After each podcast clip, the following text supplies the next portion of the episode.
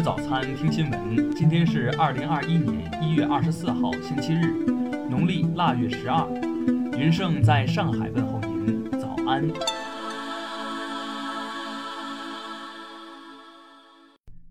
首先来关注头条消息。近日，一段校园欺凌视频引发大量关注。视频中，一名女生在厕所内遭到另外两名女生围殴，两人紧紧拽住被打女生的衣服。对其进行掌掴，期间被打女生挥手反抗后，招致更重的毒打。在视频后半段，身着紫色上衣的女生还用一根金属管子对其进行捶打，金属管子被打折。二十三号，安徽省明光市教体局通报称，网传视频属实。事发后，该局第一时间成立了调查组，迅速处置。经调查，视频中的人员均未成年。公安机关已依法依规作出处理，教体局已对涉事学校校长免职，对责任教师停课，并安排心理辅导教师对涉事学生进行心理疏导。该局表示，下一步该局将根据调查情况，对学校相关负责人依法依规严肃处理，同时对全市所有学校全面排查，坚决杜绝类似情况发生。听新闻早餐知天下大事，下面来关注国内新闻。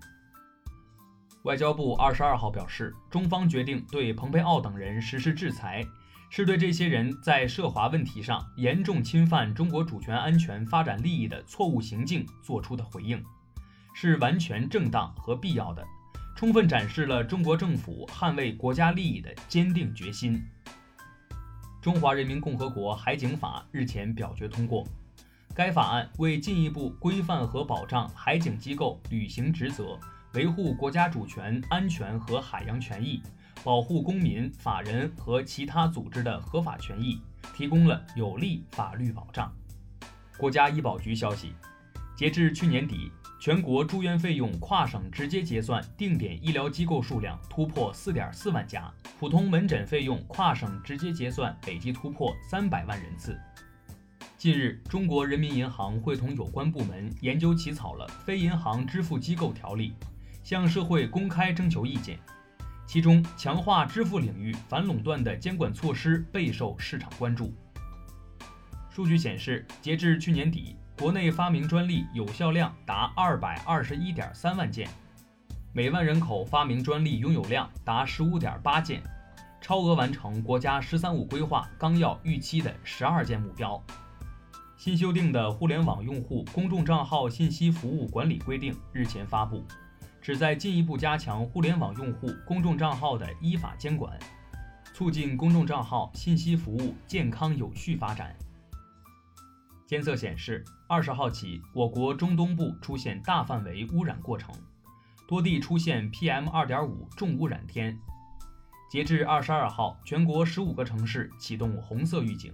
三十四个城市启动橙色预警。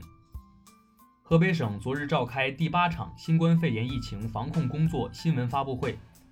会议指出，河北疫情防控形势出现的积极变化，为加快复工复产复市创造了条件。下面来关注国际新闻。美国国会众议院议长、民主党人佩洛西二十二号说。指控特朗普煽动叛乱的弹劾条款将于二十五号被送交参议院审理。美国疾控中心二十二号发布报告称，截至本月十号，全美共有四百多万人接种了第一剂美国莫德纳公司研发的新冠疫苗，并报告了一千二百六十六起不良反应事件，其中包括十起过敏反应。据美国约翰斯霍普金斯大学数据。截至美东时间二十二号，美国确诊新冠病毒感染人数已超两千四百七十七万人。世卫组织二十二号表示，新冠肺炎疫苗实施计划已与美国辉瑞和德国拜恩泰科达成协议，计划于二月将四千万剂疫苗配送至中低收入国家。中国驻美大使馆发言人二十二号在华盛顿表示。美国媒体有关中方曾致信美方提议中美高层往来的报道不实，中方未曾写过此类信件。欧盟二十七国领导人日前一致呼吁加快疫苗配送和接种速度，敦促疫苗生产企业遵守交付合同，并表示必要时应采取一切手段保证疫苗及时供应。英国首相鲍里斯·约翰逊二十二号说，一些证据显示，最早在英国发现的变异新冠病毒可能与较高的病亡率相关。日本内阁二十二号通过多项法律草案，推出惩罚制度，以强化落实新冠防疫措施。下面来关注社会民生新闻。北京市公安局官方消息，近日，北京警方在工作中连续查获了多起使用变造核酸检测证明的违法行为，相关违法行为人被依法行政拘留。近日，网传哈尔滨香坊区检测出七十多人核酸阳性，经公安机关调查，发布人吴某承认其网络造谣的违法事实，目前已被行政拘留。山东西峡金矿事故应急救援指挥部昨日通报称，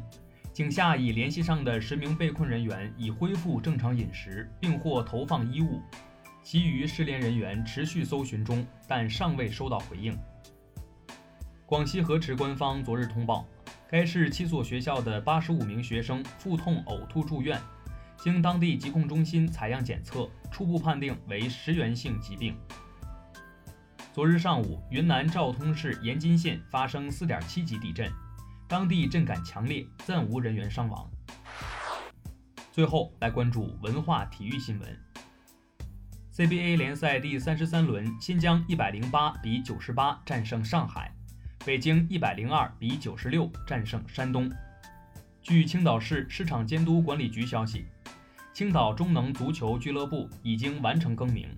新名称为青岛海牛足球俱乐部。日前，考古学家在希腊卡索斯岛附近海域发现了四艘沉船，船内有大量文物。据推测，其中一艘沉船的年代可以追溯到公元二至三世纪之间。二十二号，国内首部战役纪录电影《武汉日夜》登陆全国院线。这部电影由三十位战役一线摄影师累计拍摄一千多个小时。真实记录了中国人民共同抗疫的日日夜夜。以